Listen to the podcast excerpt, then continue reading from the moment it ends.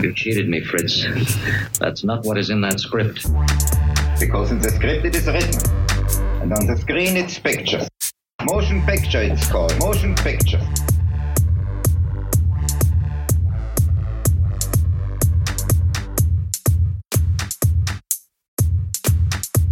Ja, wunderschönen guten Tag. Mein Name ist äh, Gregor Maria Schubert. Gemeinsam mit äh, Johanna Süß leiten wir das äh, Lichter Filmfest dieses Jahr zum 15. Mal, 15 Jahre Lichter Filmfest. Und wer uns kennt, weiß, dass wir immer jährlich wechselnde Schwerpunktthemen haben. Das ist dieses Jahr das Thema Freiheit, das eine ganz besondere Bedeutung bekommen hat. Und äh, umso mehr freut es uns, dass wir über diesen Begriff hier in der ehrwürdigen Paulskirche reden können und dürfen. Wir werden uns äh, jetzt gleich auch nochmal zu Wort melden, Frau Süß und ich. Äh, bevor das aber passiert, möchte ich jetzt ganz herzlich äh, die Kulturdezernentin der Stadt Frankfurt, Frau Dr. Ina Hartwig, auf der Bühne begrüßen, die Sie ganz herzlich willkommen heißen wird.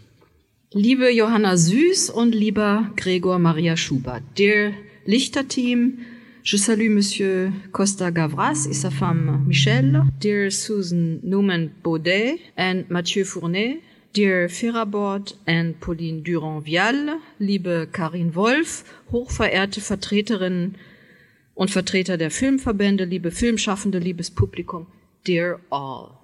It is my honor to open today's event and I am very pleased to welcome you to the final debate of the Lichter Congress on the future of film, Forum Europe, in this unique historic location. For those of you who might be visiting Frankfurt for the first time, the Paulskirche here in Frankfurt represents the beginnings of German democracy, the legal establishment of the most important universal and human and civil rights took place here for the first time in December 1848. It included the equality of all before the law and the guarantee of the personal and political freedom.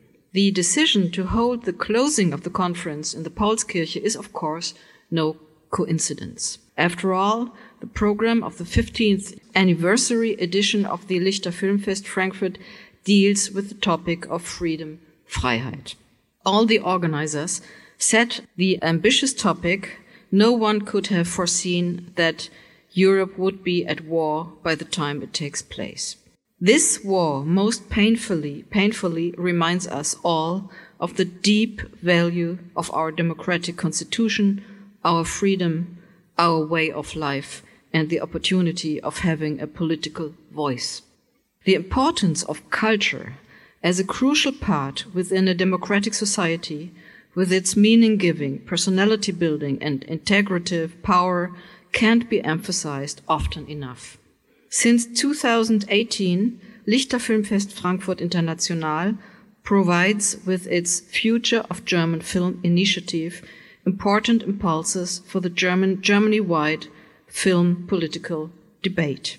This year's Congress takes into account that similar issues of film funding, the future of film and cinema, film education are also being discussed with increasing urgency in other European countries. The war in the Ukraine and its consequences are pushing the idea of a cooperative world order based on peace, prosperity, and the pursuit of common goals into the distance. It makes it all the more important to exchange views across national borders. In recent days, Lichter Filmfest succeeded in turning Frankfurt into a future laboratory for German and European film and cinema. It examines all sorts of constraints hidden in the entire chain of the film creation and distribution practices. The city of Frankfurt is very fortunate to host the debate here as it is part of our city's tradition to influence film political debates and to shape the film cultural landscape. Last year, we celebrated the 50th anniversary since the founding of the former Koki Kommunales Kino. The idea of the legendary former head of the Department of Culture, Hilmar Hoffmann, was to free film from its economic constraints and to create an affordable place for debates and films for all citizens. At the time, it was not only a pioneering cultural political act, it was also an initial spark for the promotion and cultivation of the film art throughout Germany. A considerable amount of time has passed since the 1970s. The German, as well as Frankfurt's film and cinema landscapes, have dramatically changed, especially since the mid 90s. The large number of films produced today can't be shown in cinemas anymore and can only be seen at film festivals. Many of Frankfurt's film festivals originated from initiatives of committed citizens who are enthusiastic about cinema, international film, and the conversation surrounding it. Lichter Film Festival began without public mandate, but through a lot of commitment from a small group of film enthusiasts. In our challenging times, Lichter Filmfest will continue the conversation and make an effort to welcome film creatives from all over Europe. Dear Lichter Filmfest, I would also like to take this opportunity to congratulate you once again on your 15th anniversary. And now I wish everybody an inspiring discussion and a wonderful day in Frankfurt. Vielen Dank an der Stelle nochmal an Sie, Frau Dr. Ina Hartwig, äh, und an das ganze Kulturamt und an die Stadt Frankfurt, die uns jetzt seit 15 Jahren begleitet und uns äh, immer unterstützt und das auch dieses Jahr gemacht hat. Ohne die Stadt äh, würde es dieses Festival nicht geben und deshalb ganz vielen Dank. Und Frau Karin Wolf möchte ich als nächstes auf die Bühne bitten. Sie ist äh, die Geschäftsführerin äh, des Kulturfonds Frankfurt Rhein-Main, die sie jetzt ebenfalls noch ganz kurz begrüßen möchte. Und auch ohne ihr Geld wäre dieser Kongress nicht möglich gewesen. Lieber Herr Schubert, liebe Frau Süß, Frau Hartwig, meine sehr verehrten Damen und Herren, ich möchte das Lichterteam beglückwünschen für 15 Jahre einerseits, aber auch dafür, dass sie die Rundfunkanstalten gekidnappt haben, offensichtlich. Ich konnte in dieser Woche kein einziges Mal Auto fahren, ohne unterwegs in HR oder Deutschlandradio Interviews mit Ihnen beiden zu hören. Und das war eine Reichweite, die Sie doch dadurch bekommen haben, die für dieses Festival hoch erfreulich ist. Ich möchte Sie auch beglückwünschen, natürlich zu dem Begriff Freiheit. Ich habe schon bei der Pressekonferenz gesagt, es ist eine ein Thema, bei dem Sie vor einem Jahr, als Sie das Thema herausarbeiteten, wahrscheinlich an andere Konnotationen gedacht haben. Aber es ist ein Thema, was von brennender Aktualität ist. Es ist nicht mehr die Pandemie oder vielleicht doch. Es ist auf jeden Fall Krieg, Unrecht, autoritäres System, mit dem wir zu kämpfen haben in der ganzen Welt. Und das in Bezug zum Film und zur Zukunft des Filmes zu betrachten, scheint mir von außerordentlicher Bedeutung. Und es wird nach der Pandemie mit Sicherheit noch einmal sich die Frage deutlicher stellen, bekommt der Film, bekommen die Kinos, die Menschen wieder die Filme sehen wollen, die Filme gemeinsam sehen wollen und nicht nur auf dem Sofa? Die thematische Filme sehen wollen, die Filme in einer besonderen Umgebung sehen wollen. Und ich hoffe das sehr. Und deswegen sind wir auch dabei als Kulturfonds. Wir können keine Filmproduktion fördern, aber wir fördern viele kleine und feine Filmfestivals in unserer Region. Das machen wir sehr bewusst, das machen wir gerne und wir kommen auch gerne in Zukunft wieder in den Diskurs mit denen, die solche Filmfestivals in unserer Region organisieren. In diesem Sinne noch einmal herzlichen Dank, herzlichen Glückwunsch und alles Gute jetzt für diesen Kongress. Vielen Dank. So, jetzt wird's kompliziert, weil Johanna Süß ein bisschen kleiner ist als ich. Entweder gehe ich in die, ich gehe in die Knie, würde ich sagen. Oder ich mach's ein bisschen hoch. So, jetzt möchte ich erst nochmal ähm, ganz herzlich äh, Costa Gavras äh, begrüßen. Äh, hier zu meiner Seite links. Welcome, Costa Gavras. Welcome, Michel Gavras. We have uh, one thing in common. We have the, we have the same socks. I realized it a few minutes ago. So, ähm, dann nochmal ganz äh, herzlich willkommen äh, die Kulturdezernentin der Stadt Frankfurt, Frau Dr. Ina Hartwig, haben wir schon gehört. Dann Miriam Schnitt, die Landtagsabgeordnete von Bündnis 90 äh, Die Grünen. Wo sitzt sie? Hallo, schön, dass du hier bist. Frau Karin Wolf, auch schon gehört. Vielen Dank, dass Sie hier sind. Äh, vielen Dank für die warmen Worte. Wir fühlen uns geehrt und äh, sind beeindruckt äh, über Ihr Radiohörverhalten. Das ist schön. Und sehr verehrte Stadträte, Klaus Möbius sitzt hier zur Rechten, verehrte Mitglieder des Magistrats, schön, dass Sie hier sind, liebe Festivalgäste, Liebe Fera, wir freuen uns sehr, an diesem denkwürdigen Ort zu sein und äh, hier das äh, Jubiläum zu feiern. Sie haben es schon gesagt, Frau Wolf, die Pandemie selbst war wahrscheinlich nicht so anstrengend äh, wie die Zeit danach, in der wir uns jetzt befinden. Wir sind verletzt und müssen langsam wieder laufen lernen. Das haben wir die letzten Tage gemerkt. Wir sind wieder in die Freiheit entlassen worden, um es mal so zu formulieren. Wir können uns wieder frei bewegen, aber die Wunden, glaube ich, die verheilen langsamer, als uns das lieb ist. Und daran müssen wir arbeiten und müssen auf jeden Fall auch kämpfen dafür, weil von alleine wird das vielleicht nicht passieren. Und wir müssen alles dafür tun, ähm, dass es uns wieder gut geht als Gesellschaft und auch als Kinoliebhaberinnen und Kinoliebhaber, die das Kino schmerzlich vermisst haben, die aber natürlich äh, den Weg zurückfinden müssen. Und äh, das sehen wir auch äh, an den Publikumszahlen. Da ist Luft nach oben. Und äh, wir müssen ganz schnell Sorge dafür tragen, dass äh, die vielen wunderbaren Filme, die derzeit zu beobachten sind, also man könnte quasi dreimal die Woche ins Kino gehen und äh, ich hätte immer noch nicht genug, dass die gesehen werden, dass sie ihr Publikum finden und dass die dieses Publikum vor allem im Kino finden, weil da gehören die Filme hin. Und dafür kämpfen wir und dafür haben wir diesen Kongress organisiert und haben das vor drei Jahren gemacht und haben das jetzt wieder gemacht, dank Ihrer großzügigen Unterstützung. Und ich glaube, der Kampf lohnt sich. Wir glauben an das Kino, an die Verführung des Kinos und für uns ist es der schönste Ort der Welt. Dear FERA member, I skip the English translation because this will be exactly the same you're going to talk about. I would love to welcome you to this panel and give over to Pauline Durand-Vial. She will introduce all our wonderful guests and we will also have guests online.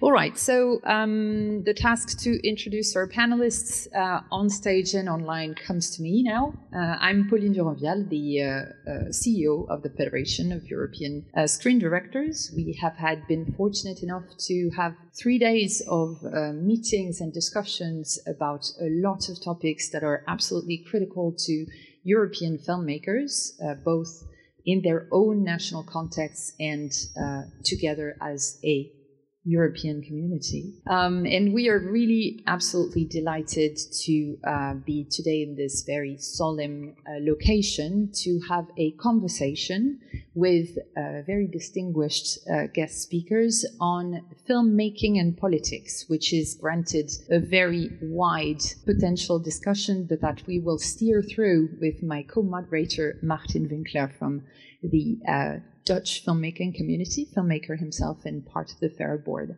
And, and it's called uh, uh, Filmmakers and Politics a Mismatch a question. So that's, you know, already a bit of a provocative start, I hope.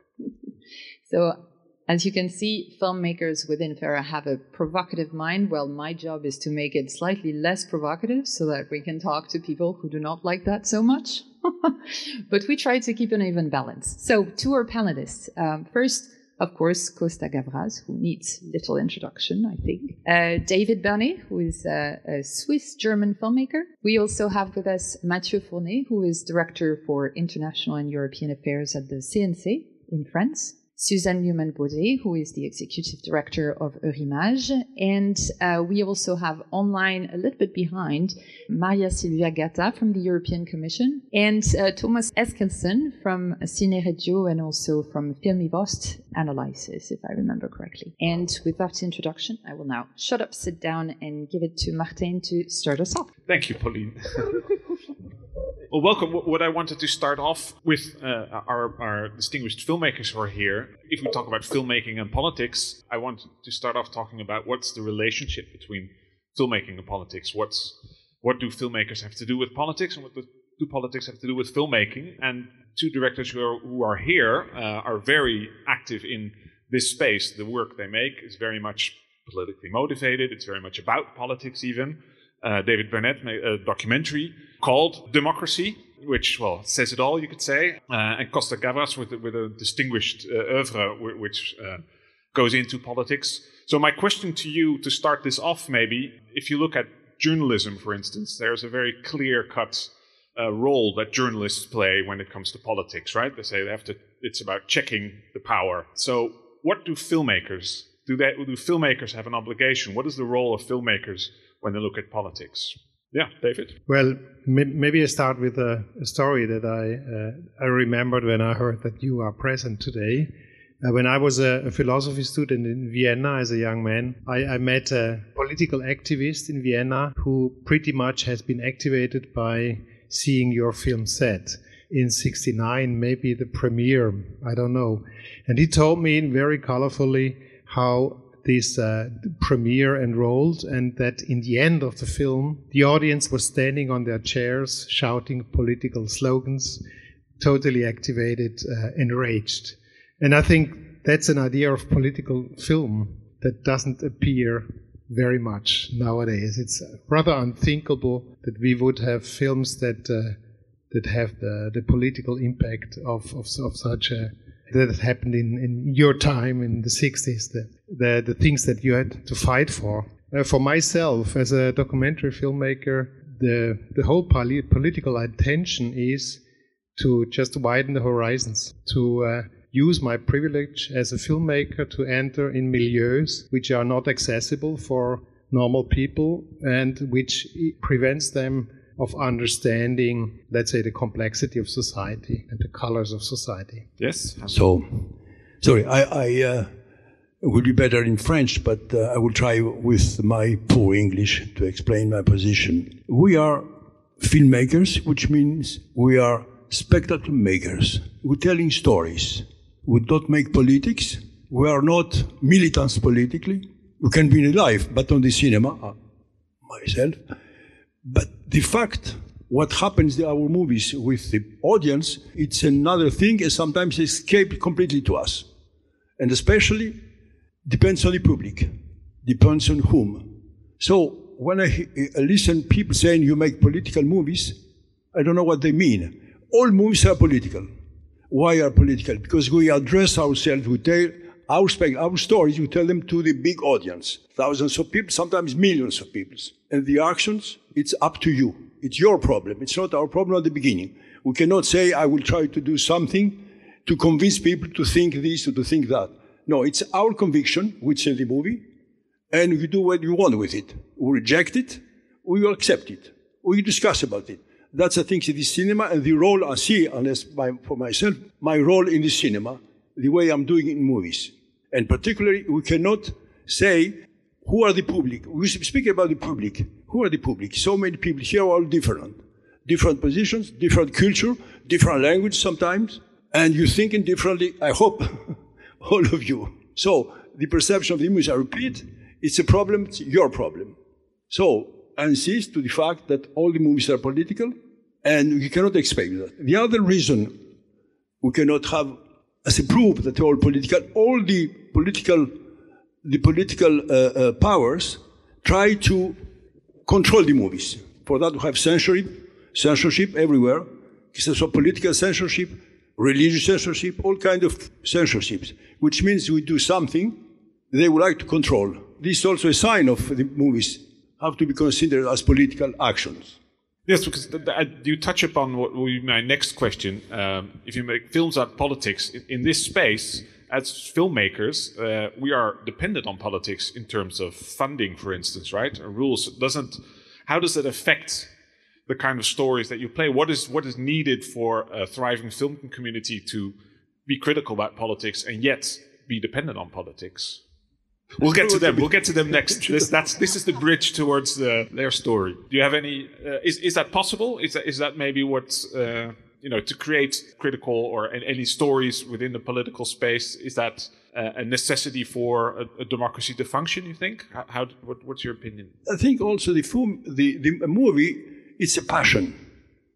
It can be a, a kind of a commercial thing you make, but I believe the really authors have passions to tell this story and not another, another story. So this passion comes from inside and from inside, both sides. And uh, which means we talk about our society, what's going on in our societies. And going what, what's going on in our societies can affect us deeply, a do a tragedy or a comedy or whatever. Charlie Chaplin did extraordinary political movies. The, the modern times, if you watch it today, it's amazing. They speak about our society today. It's a sad to say so, but it's the truth. So it's a passion. We explain, we tell a story about, we tell a story with our passion, and I come back to you, audience, to, I'm also an audience, and you think you accept it or not. Now, the important thing, it's important because you come to the real theme of that, that meeting, I believe, it's how the power affects our, what we're trying to do with uh, freedom or not. That's the most important finally. You have some countries, can speak about France without uh, hesitation, probably for, for Germany also other countries, that have the freedom to do the movies we like to do.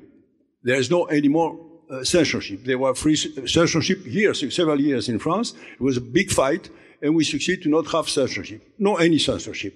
Of course, there are people who try to stop the movies.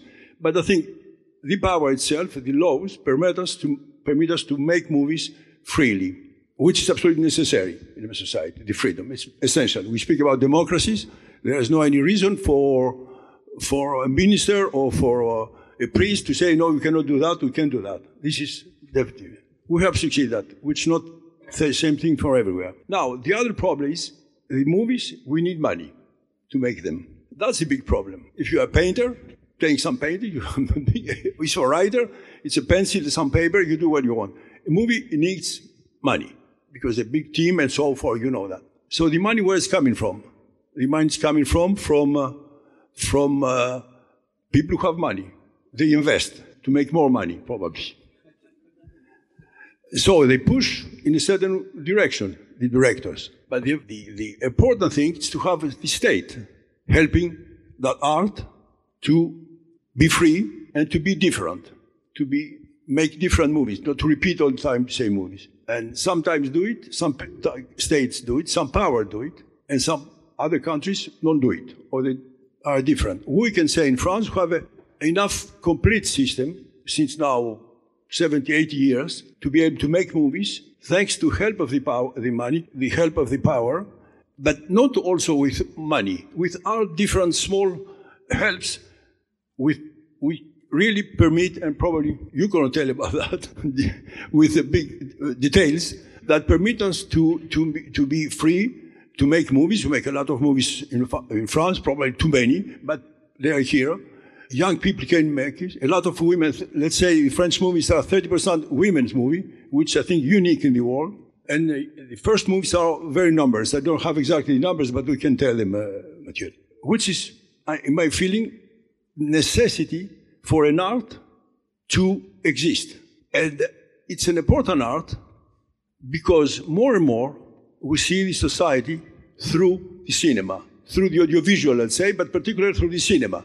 If you know something about Germans, for example, we, it's, it's done because we, we, we have seen German movies. No other way. Reading, it's not the same thing. Having uh, articles in the newspapers, all different thing. You spoke about uh, journalists. We are not journalists. We are far away from the journalism, unfortunately. So this is the role of that audiovisual. We have images everywhere. And we believe also that the, the, the cinema or the audiovisual has to be taught in the schools for the young people to understand what's behind the images, what they try to sell us. This is important. So, okay, we try to convince the French government to do it, but it's not well done for the moment. Has to progress a lot. So, I don't know if I'll answer to your question. No, definitely. Yes, yes. Um, David, do you have anything to add from your perspective? Yes, yes. As you say, there is no censorship, let's say, in the European Union uh, in that sense of somebody is really censoring politically uh, what are you, what you're doing or not doing. But there is a there are a lot of uh, cultural or economical obstacles for sure. The cultural obstacles are uh, the the control of images or the the the market of awareness that allows uh, to to tell stories or not to tell stories or to let's say to have an audience for for a story or not have an audience. Uh, we all know that uh, whatever we listen now about ukraine is uh, open up opening up our eyes uh, on, on a crisis on a war on on a horrible uh, situation but at the same time we forgot about the rest of the world so that's the economy of, of uh, awareness with, that we have to deal with, and which is rather complicated for a documentary filmmaker like us, for instance. But uh, the the point for us, especially maybe in a different way than for fi- fi- fiction film, is that uh, uh, are the risks that we take if we do certain stories. And it's also about money.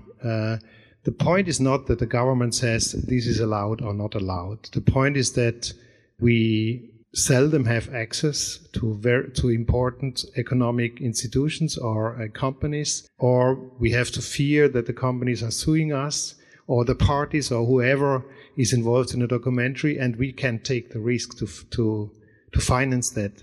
That's why certain stories are never told. A friend of mine has made a beautiful film about uh, an isle that has tried to defend itself against the, the interest of the Barclay family, the, the bank, the big, the two twin, the Barclay twins, who wanted to create uh, uh, a safe space for their for their friends and other million, uh, billionaires like them on this isle, and they lost.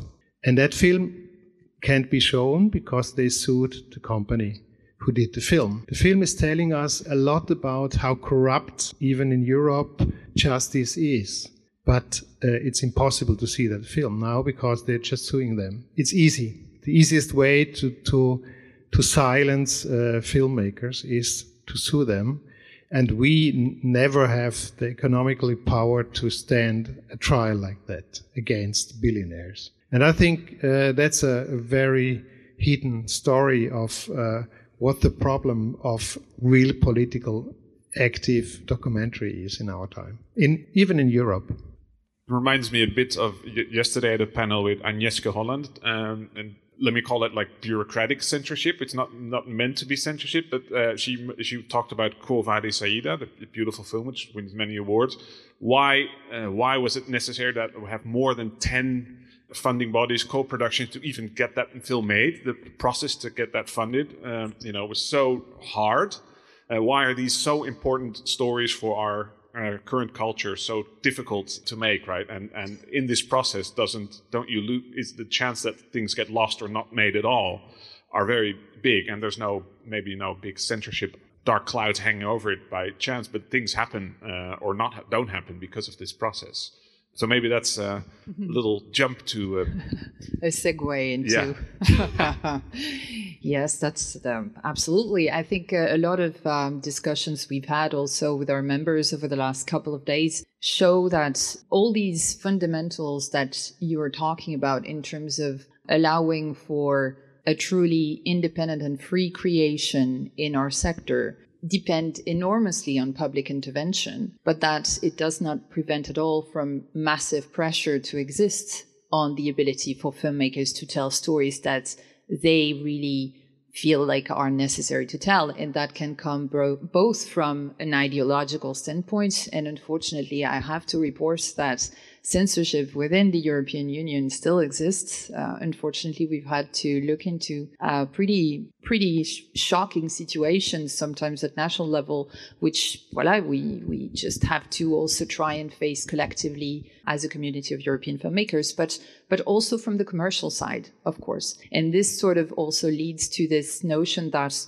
um, the evolution of public intervention in a very changing audiovisual landscape where the natural uh, instinct of a filmmaker to tell a story is more and more driven also by commercial concerns, which are fair to some extent. As you say, uh, audiovisual works are quite costly to uh, to produce, and then it is also logical that private investment is looking for a sort of a return on investment um, in in the relationship with an audience that would really provide uh, some uh, cash afterwards.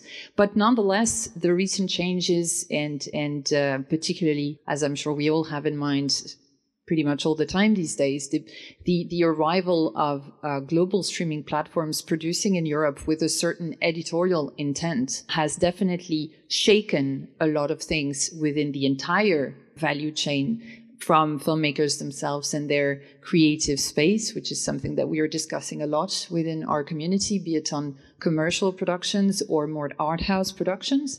Uh, where is it that you still have space to really create something and, and interact with your audience? But also, I think for producers, we know that's a massive question, and also for our public uh, funders and for the legislators, both at European level and national level. And this is a bit of a long segue into um, the first, uh, maybe the first question I'll ask will be to you, Mathieu, not necessarily in your capacity uh, of uh, representative of the CNC in France, but as a representative for France at large. Uh, France has been president of the council in Brussels for roughly six months now and has put forth ambitions for culture and for our sector. And if you can tell us a bit about that, I think it would also enlighten the sort of political mindset of France as a as a political leader in Europe.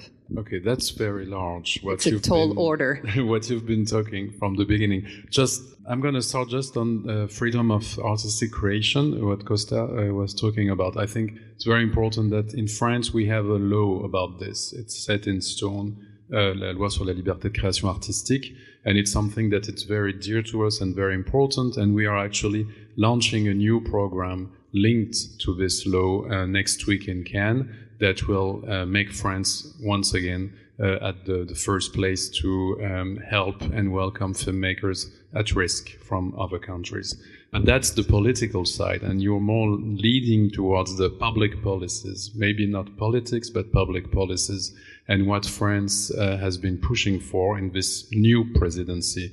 The, the last time uh, France was leading the, the EU was 14 years ago, and this is a moment when we manage collectively, because being the president is just to lead a collective effort uh, and not only to push your own agenda. Uh, and collectively, we managed to uh, make huge steps regarding piracy and the development of legal uh, content online.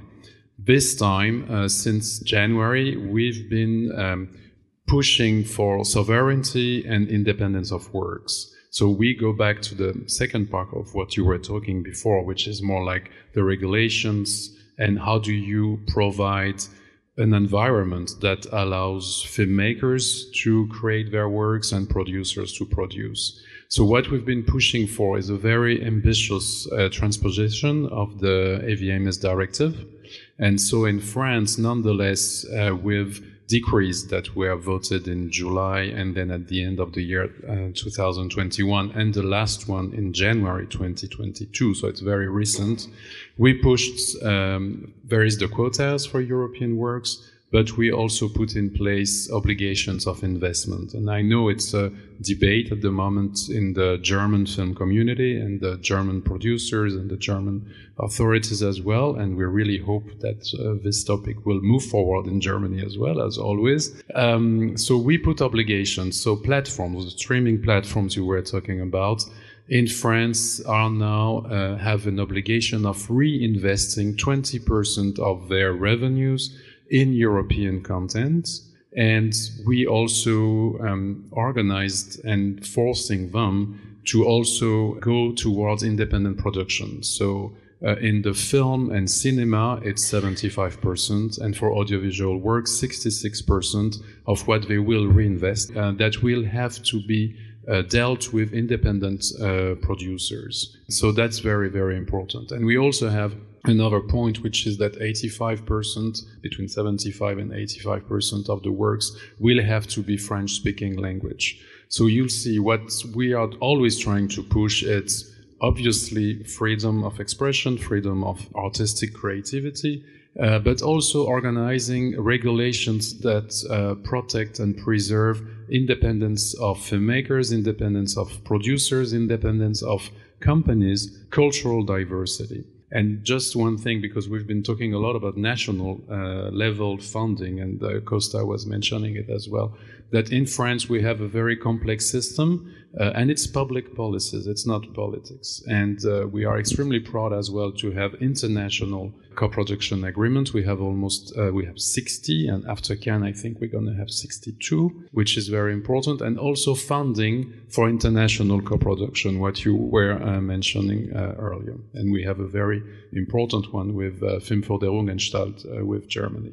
I think two points that you just mentioned are very, even if indeed public policy is not exactly politics, it doesn't, it still stands that the vision underpinning this public intervention is very strong. And this notion that you can uh, support co-productions bilaterally also is an important part of what makes us European. It's not only what comes from the top, but also how you sort of articulate cooperation between countries that constitutes the group. And that is something that on a, I think probably on a daily basis, uh, filmmakers across Europe experience because co-production is really the life and salt of how cultural diversity can truly exist in our sector in Europe because we know that production countries do not necessarily have the same size and means. So these type of cooperations are essential. And maybe that's a very good uh, transition to you, Susan, uh, since Eurimages has been such a critical I don't even know how to qualify it. Such a, such a critical house to go to to be able to build co-productions beyond the European Union, but still with this notion that collaboration uh, as as Europeans is really key. And can you can you tell us about um, how Eurimages is is sort of building that that activity, also projecting in the future? Thank you, Pauline. Well, if I can be modest, let's just say that Eurimages has been useful as as a body that is there exclusively to help filmmakers when they want to work in the co-production arena. Um, I think it's also important to maybe link back a little bit to the theme of this debate because Eurimages is uh, part of the Council of Europe, which is an organization which promotes and protects human rights, democracy, and the rule of law. The Council of Europe envisages culture as an absolutely indispensable part of fostering healthy and well functioning democratic societies and making sure that they're sustainable. And so the fact that Eurimages is situated within the Council of Europe as a cultural fund supporting filmmakers who work in an arena across borders with production companies working together to share risks, share opportunities, and bring together quality films that we hope reach out to audiences it's really an essential part of our mission. But politics has come to visit Eurimages rather surprisingly in a way that nobody would have wanted or expected over the last months. Because as an intergovernmental body, we embrace all the countries of the Council of Europe, and we have the Council of Europe has at the moment 46 member states across wider Europe, and we have 39. We had 40 and why we only have 39 today is because in mid March, one of our member states was expelled. And that, of course, is the Russian Federation. We would never have expected it, we would never have wanted it. But this, of course, is politics in action in the cultural domain. It has visited us, and we can no longer now support Russian production companies. However, let's nuance that a little bit because this debate has been a little bit polarized. And the Council of Europe's policy in general, and that of Eurimages, is that civil society continues to be something that can be engaged with. Russian civil society can be engaged with. It is institutional cooperation that is impossible for us at this point. We all know that there are filmmakers, you had a panel about it yesterday, filmmakers at war, who may be of Russian origin but are living and working outside of the Russian Federation and who are making, who are dissident voices. And they are doing exactly what we are discussing today, speaking out, saying things that perhaps politicians do not wish to hear, but which deserve support and which are of an important part of the dialogue that we all must engage in today in order to ensure that our societies continue to function in the democratic way that we would like them to do so. If I may just continue on an institutional note also. Um, I think it's important also to, to recollect that at the level of ministers of culture, who are those who decide what our policy is and in a relatively rapid trickle down effect impact what public policy can be at the level of film and audiovisual policy. Um, the Council of Europe staged and held at the, uh, under the Italian presidency of the Committee of Ministers of the Council of Europe a conference of ministers of culture. This covered ministers of culture all over Europe. And one of the important points of this conference was to restate the importance of culture as a key part of ensuring healthy democracies with the evolutions that we are now all facing in our industry.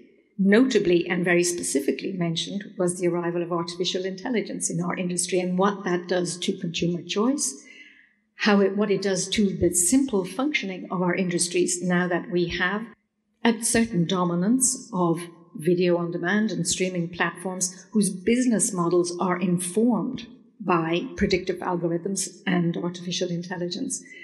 So it's really important that at the political uh, level, the assertion was made that we continue as ministers of culture to support culture as an element which can work with and alongside the technological developments which we all need and which are providing opportunities for our specific industry, but that we reassert the importance of culture there. Now, I've had a very long political dissertation there, so Pauline, if you want to ask me more concrete things, please. We will uh, we will move to maybe more concrete points right after, but I think your um, what what you're talking about here on the interplay between technology and creation and how public intervention adjusts to that new reality is really probably what we need to go into more depth about right after. But before we do that, let's move to uh, Maria Silvia that I see on the screen here, but who is over here from the camera point, uh, from the European Commission. Maria Silvia, you, you come from an institution which is obviously quite different from, from the others that we've mentioned before, which has a pretty specific competence and mission towards the audiovisual sector, which is embodied by one of its most visible features, of course, the media program that I think a lot of filmmakers in the room know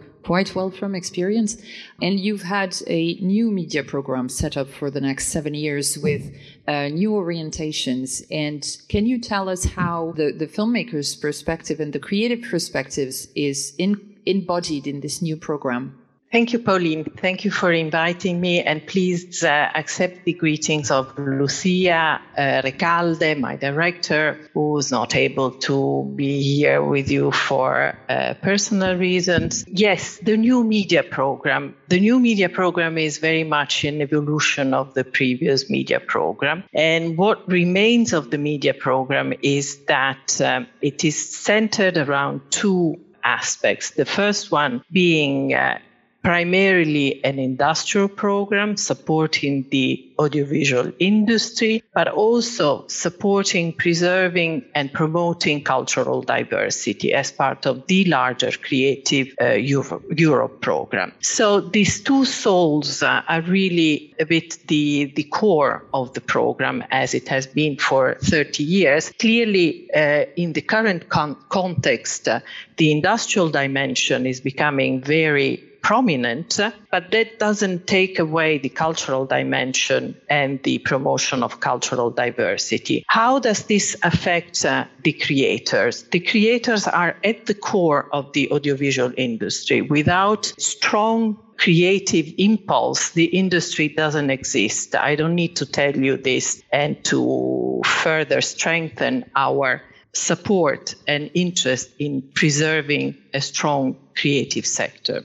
Of course, we don't intervene in anything that has to do with content and politics because for respect of uh, artistic freedom, we never intervene on what we support. What we do is simply create the conditions for these talents to emerge throughout the industry. How? By securing co-productions, securing cooperation at European level, but by strengthening the the harmonization of the European internal market in the audiovisual sector. So, by making sure that countries with so called low capacity are part of the uh, creative uh, ecosystem of the audiovisual industry. And also, of course, by promoting talents throughout uh, the, uh, the industry and throughout the union by the usual training schemes that I suppose most of you have been uh, part of or have been uh, familiar with.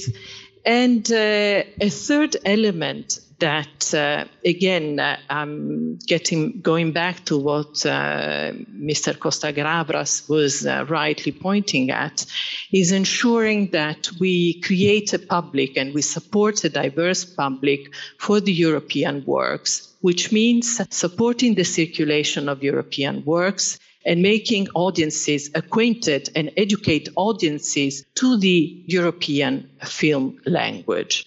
This we do it with supporting the places and the theaters primarily through our Europa Cinema network that uh, is still a place where indeed European audiovisual works are seen and become a political element, become the sort of uh, embodiment of the political action of making films. So supporting the cinemas, especially after the tragic consequences that have, they have experienced after the COVID crisis, but also supporting the circulation of uh, non-national European works through the distribution schemes. So whilst again, authors are not primarily beneficiary of the Creative Europe program because of the many bureaucratic constraints that we have, primarily that we are an industry program supporting companies. We think that the we work for towards an ecosystem, an audiovisual ecosystem, whereby creativity as is at the core of our support and our policy. Finally, we have started this year a pilot project supported, promoted by the European Parliament that really aims at uh, promoting co-writing experiences with the Writing European pilot action, which again, with all the bureaucratic constraints, indirectly gets to the author, not as directly as we had uh, initially imagined. But I think that through this kind of new way of cooperation and promoting the cooperation among, among talents, we hope that we can first uh, bring together very diverse talents throughout Europe and also ensure that uh, innovation is not only technological, but it's really a creative innovation. Voila. That's uh, the in a in a nutshell what the new program is uh, about. Thanks, Maria Silvia. I think this is. Um, I mean, we can we can always discuss how all of that is actually embodied in practice and how it's actually felt within the sector. But I maybe to stick to our to our general point here. Moving to Thomas, you you you wrote a report on the perspectives of public film funding, and you also touched to how new realities in the markets were going to potentially affect public intervention. And I think, be it at European level or national level, this is a question that we sort of all start to really considered because in in uh, daily let's say uh, working practice for filmmakers you can see that technology is now taking a new dimension and potentially also maybe challenging um, the notion of authorship and where creative freedom really lies. So if if we have this issue from the very moment of the creation gesture up to public intervention and how public funding functions we'd really be keen to see how we can find the right, strike the right balance between the two. How did you approach this in your analysis work? Yeah, first it's important to say that I have a long tradition in public film funding. I founded Film i Väst uh, more than 30 years ago, and Film i Väst is the major regional film fund in, in the Nordics, and also a fund that's always been very active when it comes to European corporations and European co-productions. We have four co-productions in, in Cannes competition section, section this year, for instance. So we have a heart in public film funding. And also that I think was the biggest driving force to make this study because we we felt at least from a Nordic perspective we felt worried about the future for for selective public film funding. And I think selective public film funding is core if we want to keep cultural diversity and if we want to make sure that we make content with a strong reference and significance that links back to the different territories the different countries, whatever, in Europe and elsewhere, of course. Because what happens when we have the uh, let's call it the global invasion or the invasion by the Americans is, of course, that there we stand a risk that a lot of the domestic content that is produced will be more generic than actually anything else that it will sort of shape content in a very specific form because that's their logic. They use a lot of other arguments Uh, we interviewed a lot of them because we interviewed 725 key persons in, in Europe's film and audiovisual life. And we have spoken with more than 4,500 persons in different workshops and seminars throughout this work. And, uh, uh and we have also spoken with all streaming services of any importance in the European landscape, both in Europe and on the other side of the Atlantic Sea. And their core logic is, of course, to, that they are global. So they can speak about local flavors and the importance of the territories. But in the end of the day, content needs to work globally for them.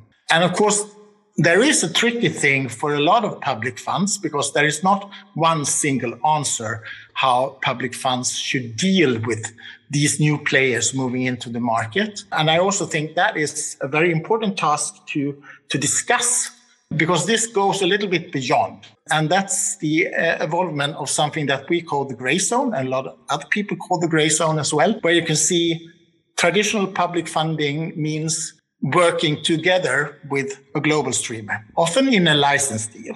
That means that the rights are kept by the production companies, but, but still you have a powerful partner in the structure. And what does that mean and who holds power? And this is probably more acute when we talk about drama series, when we talk about the traditional feature film, cinema films, but still very important. And you can see now even big, strong film institutes, national film agencies in Europe, like the Danes, for instance, talking very fondly about the grey zone because it gives two things. It gives funding of the specific project in a much faster way than if you use the very fragmentized and very slow model that European traditional financing offers. And two, you can secure your exploitation in your territory. You can have cinema openings. You can have transaction VOD window. You might even have a free TV window and you will have the content globally spread. But what happens if a lot of the content that we produce is in Europe, not only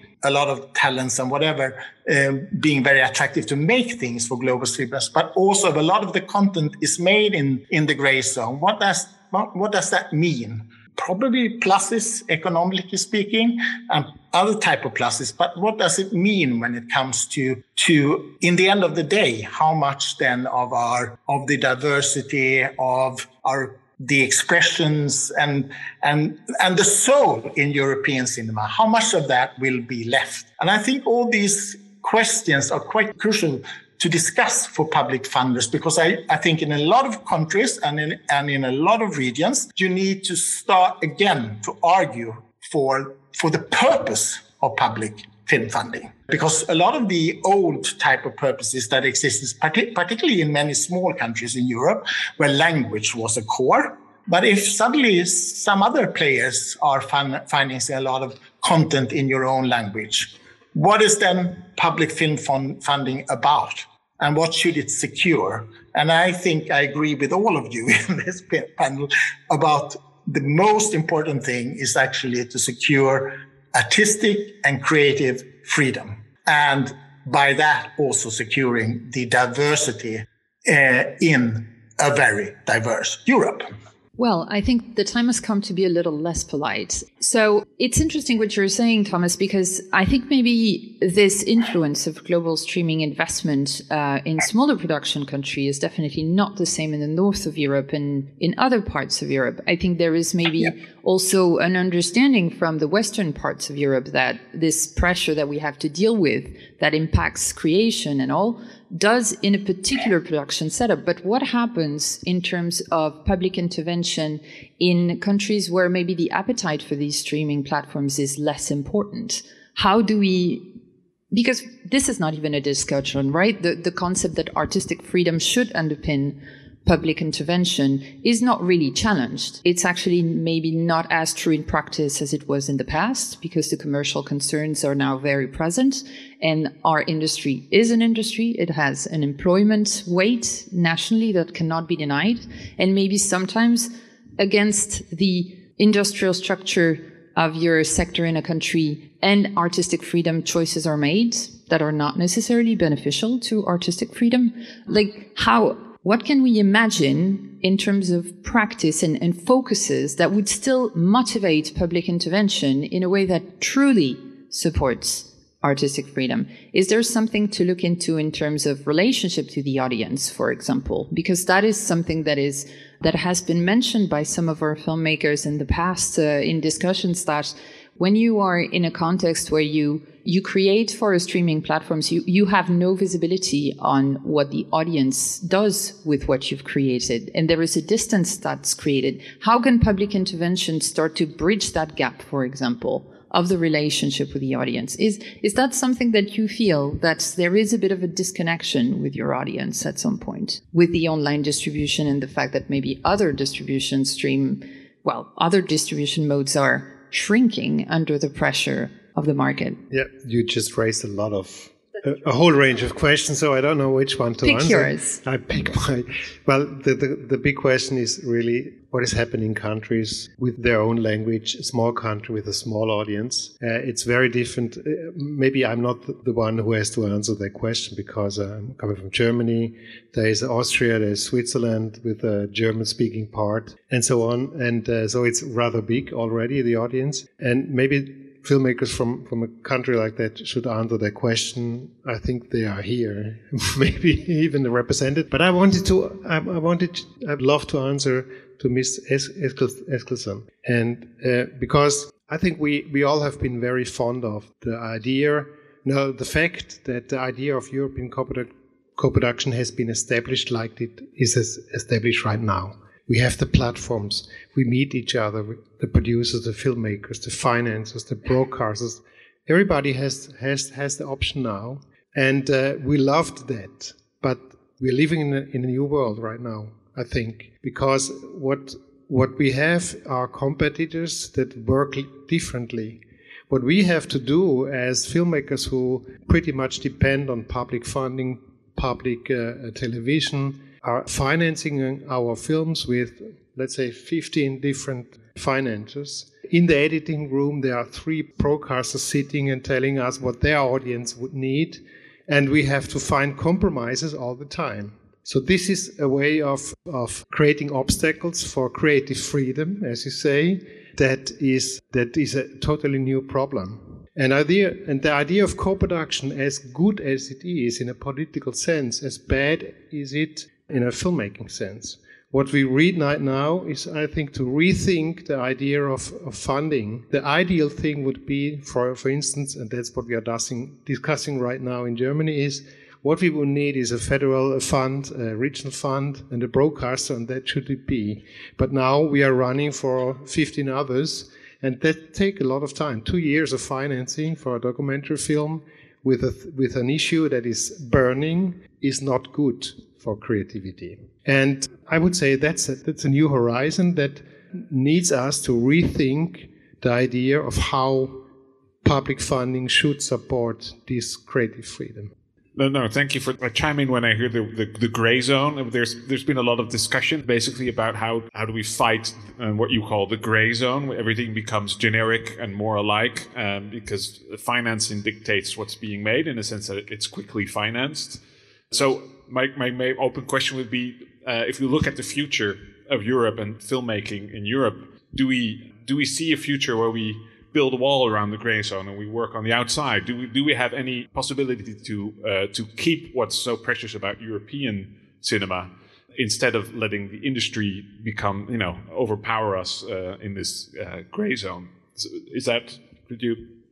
Well, I certainly haven't got the answer, but I'd just like to raise two points, I think, in relation to that. I certainly think that the way I personally, and I think also the members of representatives sitting on the board of management of Eurimages would like to see, would be that in the future there are valid choices both for filmmakers and for producers, that there be options in terms of how you structure and that they correspond to the vision of the creator.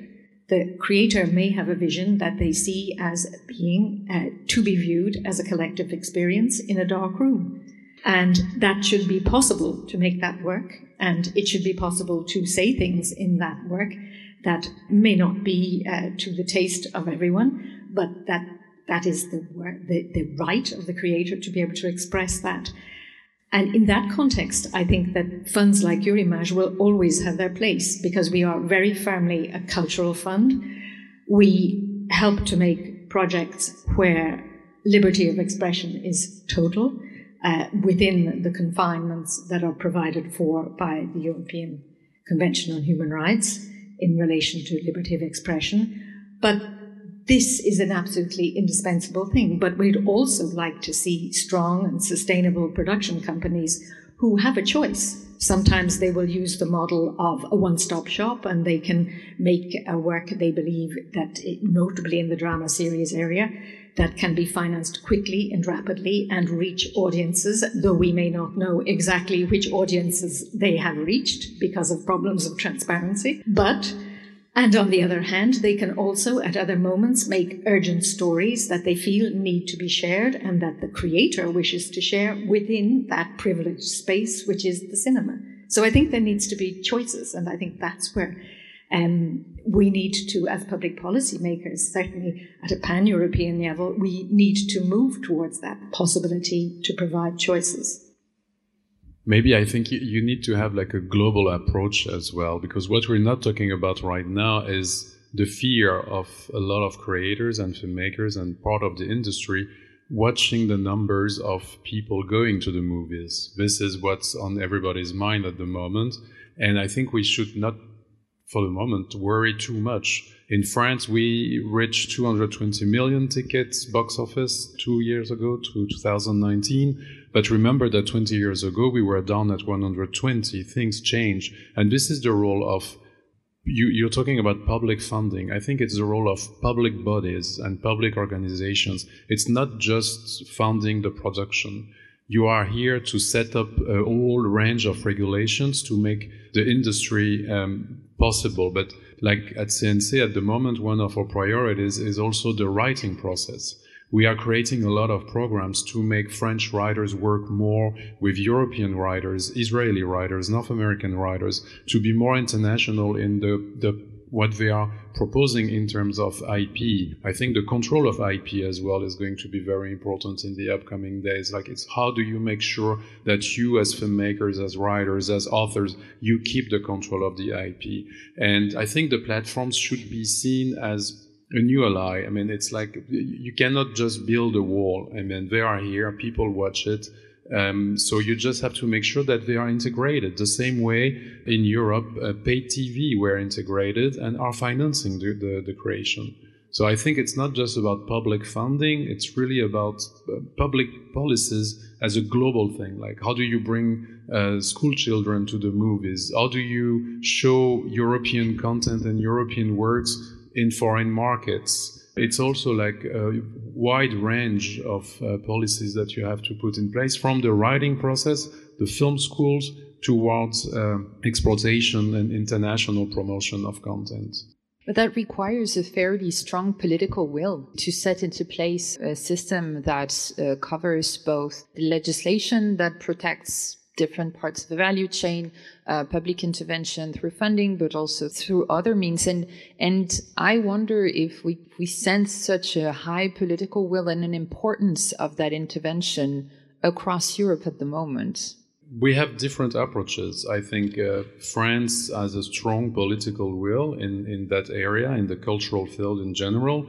I mean, the Scandinavian countries sometimes have a different approach uh, in terms of how the public intervention should work. Look at the AVMS. I mean, we managed to all agree on the quotas on European works in terms of um, their exposition on the platform. The obligation of investment, which is for me the most important part, is just a possibility that is given to a member state. So in France, we reached 20%. In Italy, we are doing between 12 and 17%. In the rest of Europe, you are under 5 and in very important countries like Germany, it doesn't exist at the moment. It's an ongoing discussion. So, I mean, we have different approaches and we are within the EU 27. And I think you always need to find compromises on everything. But I think the political will in Europe, at least, generally speaking, is here. Do you have a follow up, Martijn, on that?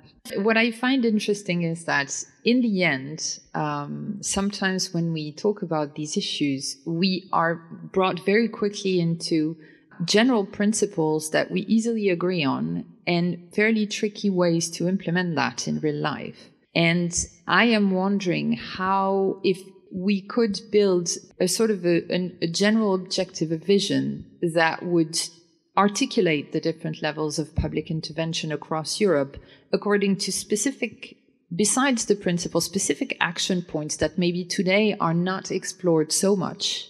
We, we've talked a few, with a few of our members about how development was approached by the different levels of public funding. Uh, in that particular instance. I mean, development is, is a fairly delicate moment for filmmakers, and that's also an important part of the creative space and artistic freedom you have to develop these new ideas. And yet the flexibility around these is not necessarily there. Is that something that we could explore to be a little bit more consistent in that part of the, of the value chain to build things in a it's a it's an impossible ask, is it?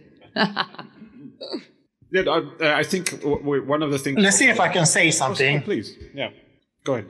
Yeah, but I think something that is quite crucial to say. A, we interviewed people across entire Europe. So it's 725 persons across Europe, and we have had a communication with a lot of people. And it's absolutely true that we have different type of thinking and traditions in different parts of Europe. And I think regulation is one of the issues because in some parts of Europe, there is a lot of regulations. And in other parts of Europe, there's very little regulation when it comes to art and culture. But then something very important in this, in this study we made, and also in all, more or less in all type of, I was in Italy and had a panel debate with a lot of producers from Austria, Switzerland, and from Italy. And something that occurs all the time is substantially more funding for fewer projects.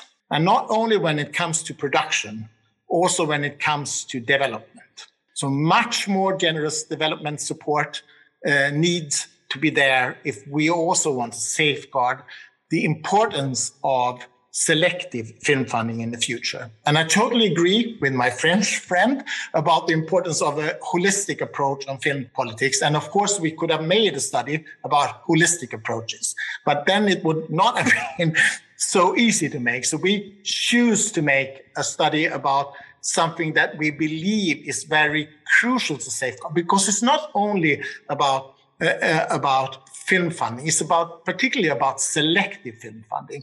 And it's not only an issue that we can discuss in northern, western, and southern Europe, because we have parts of Europe where uh, it's much more attractive and much more important to speak about different type of tax incentive, production rebates, and other type of solutions.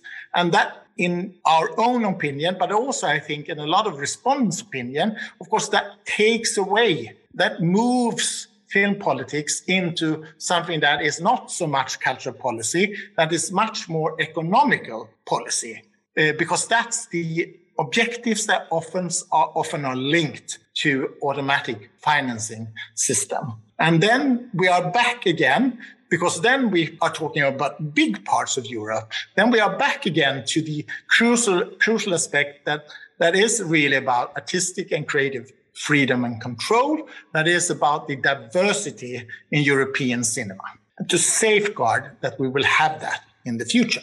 And safeguarding cinema also means to preserve a window of exposure yeah, for films there. And and we I've heard recently that our um, Ita- from our Italian colleagues that the Italian government was looking into building legislation to preserve a certain window of exploitation. And France has meanwhile evolved on its approach to uh, to the window system. Can you tell us a little bit about how you approach these changes? Yeah, um, we actually finalized the agreement on January 24th, which is the day before our conference hosted at CNC about the French presidency. So we were quite happy because we really wanted the new uh, window releasing to be done before uh, the presidency's conference. It's linked to the AVMS directive. And so in the new chronology has been reduced from 44 months to 36 months in total. And we have still at heart the preservation of the theaters. So you have a first window for theatrical release of three to four months.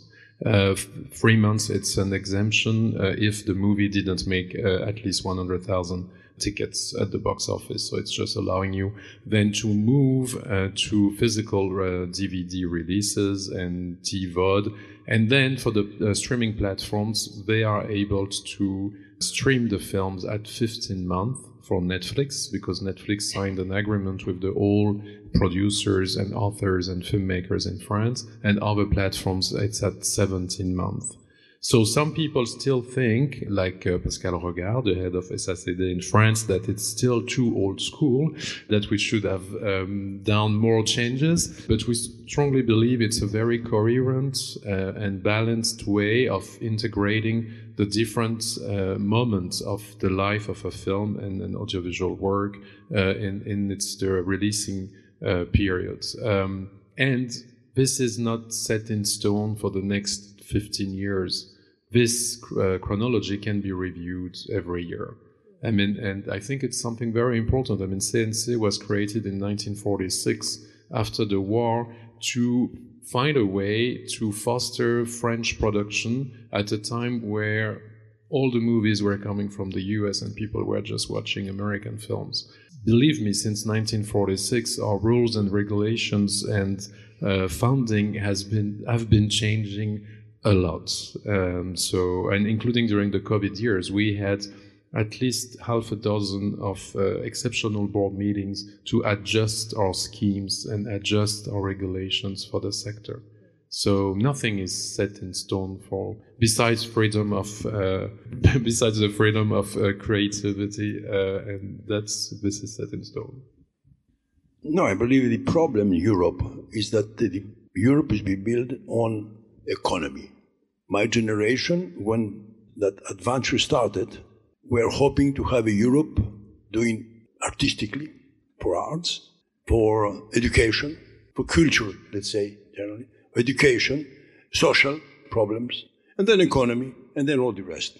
They started for economy. And then, inside of that big thing, they say, okay, let's say, save a little bit the cinema, Eurimages, very little, just to help, not shut their mouths and then let's help this and this uh, about uh, culture, about uh, education. Let's do, let's do Erasmus, and they will shut their mouth. That's instead the Europe should be completely different. My feeling, it is not. I hope it will change. For years, it was economy and economy and economy, and we can see the results today. And concerning the arts and particularly the cinema, because talking about cinema, you have the platforms the platform is in a major danger. Of course, it's a cultural and social, I would say, historical reality. We cannot say, let's forget them. No, they're here. But if you, Europe gets together, all the countries, they can control them. For the moment, they control us. That's the problem, too, for Europe. So, and once more, let's hope they will change. But does it go very fast, you know? So we talk about Europe, Europe, Europe. Yes, we feel Europeans. We like Europe and we need Europe. But Europe has to be what should be, and it is not. How do you uh, go about changing Europe?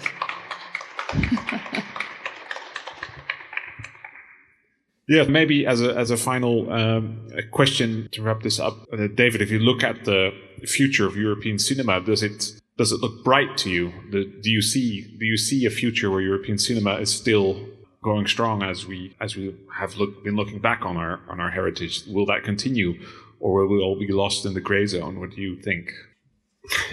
well, my task is to say yes, it will be beautiful for sure, and uh, there is a lot to reach. Uh, let's let's reach for the horizons.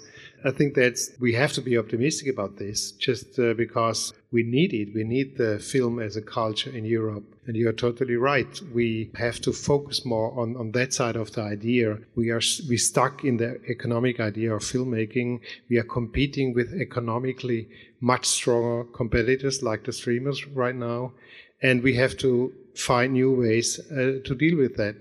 But I think there's a big demand in film, probably more than ever. We maybe the, the theater is not the place anymore. Maybe cinema is, is more uh, just a set of uh, the idea of quality of culture and not really a location. We have to deal with that either. But I think that uh, the horizon is is great because the society needs films, needs stories, needs the speciality that only film delivers to Im- immerse in other worlds. That's what we need. And we can't live without it. So uh, I think the future is bright. I think we have to be a little bit more conscious about what's going on. We're living in a deep revolution, cultural revolution, and revolution about concerning image.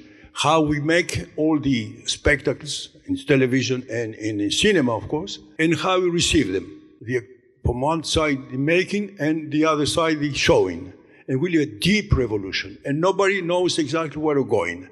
Big companies getting, you spoke about Netflix, there are others. There will be more than that. Their, their project, it's not cultural, it's not social, it's economical. They like to make money. That's the problem. So if Europe, I repeat it, don't get together to control that in a different direction, they will take over everything. That's, that's essentially the problem today. So, because today we can make movies easily with uh, Netflix. Say, they come, we, what you want? But tomorrow, they go and control the scripts. They start doing it a little bit. And to show the movie, you show it everywhere. So there is no response. There is back money coming back. And the awful thing is to watch your, the, our movies, we make the movies, in your telephone. It's a barbarism. Because you spend so much money, so talent, you have so much talents working on it to make good movies. This is the other problem. So how we, co- we cannot control all this, of course. It's the freedom, it's the, but there is the making of the movies which is important. Not to make everything, not to make the ma- same movie again and again. The movie who makes money, because this is the danger. Because in Europe, let's say openly, we speak on the economy, speak on money. I spoke about Erasmus, for example. It's extraordinary Erasmus. But so how many young people go through Erasmus and met other European people, other European young people they make together? We should have Erasmus about the, about the, the agriculture. Yes, the bread making. That we absolutely have to meet Europeans. I mean, probably it's an exaggeration, but Europe must be for everybody and larger. But we have also inside Europe countries who change completely the, the, the democracy and we accept them. They do. This is also the other problem with Europe. So let's say, let's say, probably with, put, with Putin, a lot of things will change. Because for the first time, the Europe gets together. for the first time. But not only for war, it's got better to be get together for all the rest of it. Thank you. All right. Well, I think on these words, we, we know that we have a, a long road to walk to uh, to make sure that all these values continue to really embody all the work that the European Union and then the member states and then our members can do together in the future and allow for a significant, you know, path outside of the gray zone to remain a real truth. That's that's my takeaway from this. And it's our course of action and direction of travel, I reckon. So, with this, uh, thank you so much to our panelists for joining us today in person and online. Thank you to our audience, and we'll. Thank you. Thank you. Thank you for listening to us.